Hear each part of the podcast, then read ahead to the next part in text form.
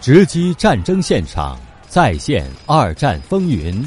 欢迎收听《二战全揭秘》，演播：前门楼子九丈九。第一百三十四章：战胜法西斯的曙光。希特勒决心要在一九四二年结束对苏联的战争。他把这一年看作是东方战场决定性的一年。当一九四二年来临的时候，世界已处于灾难之中。一九三一年，日本在远东蓄意制造了九一八事变，把四万万中国同胞推向了战争的深渊。一九三九年，德军闪击波兰，挑起了第二次世界大战。他们越过马奇诺防线，把炸弹扔向了不列颠群岛。东西方国家的一座座城市，无论是南京、马尼拉、吉隆坡，还是华沙、巴黎、伦敦，都在炮火中颤抖。一栋栋楼房轰然倒塌，千百万人无家可归，四处逃难。瘟疫肆虐，流血和死亡成了日常生活常见的一部分。白骨累累，尸积如山，人类进入了噩梦般的血腥岁月。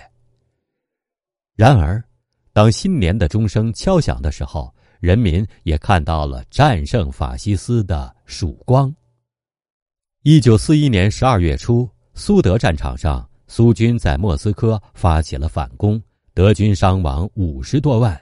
开战以来，德军不可战胜的神话彻底的破产了。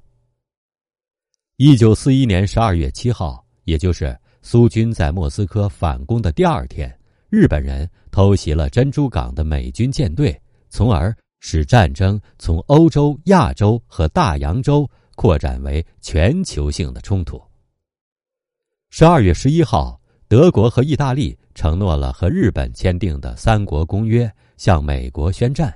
美国和英国也以宣战回敬了他们。世界格局这时发生了重大变化。一九四一年年底，丘吉尔和罗斯福商讨同盟国战略，召开了阿卡迪亚会议。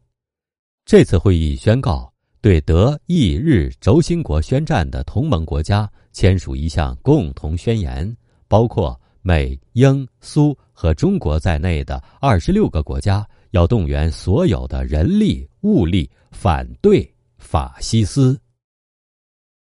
您正在收听的是。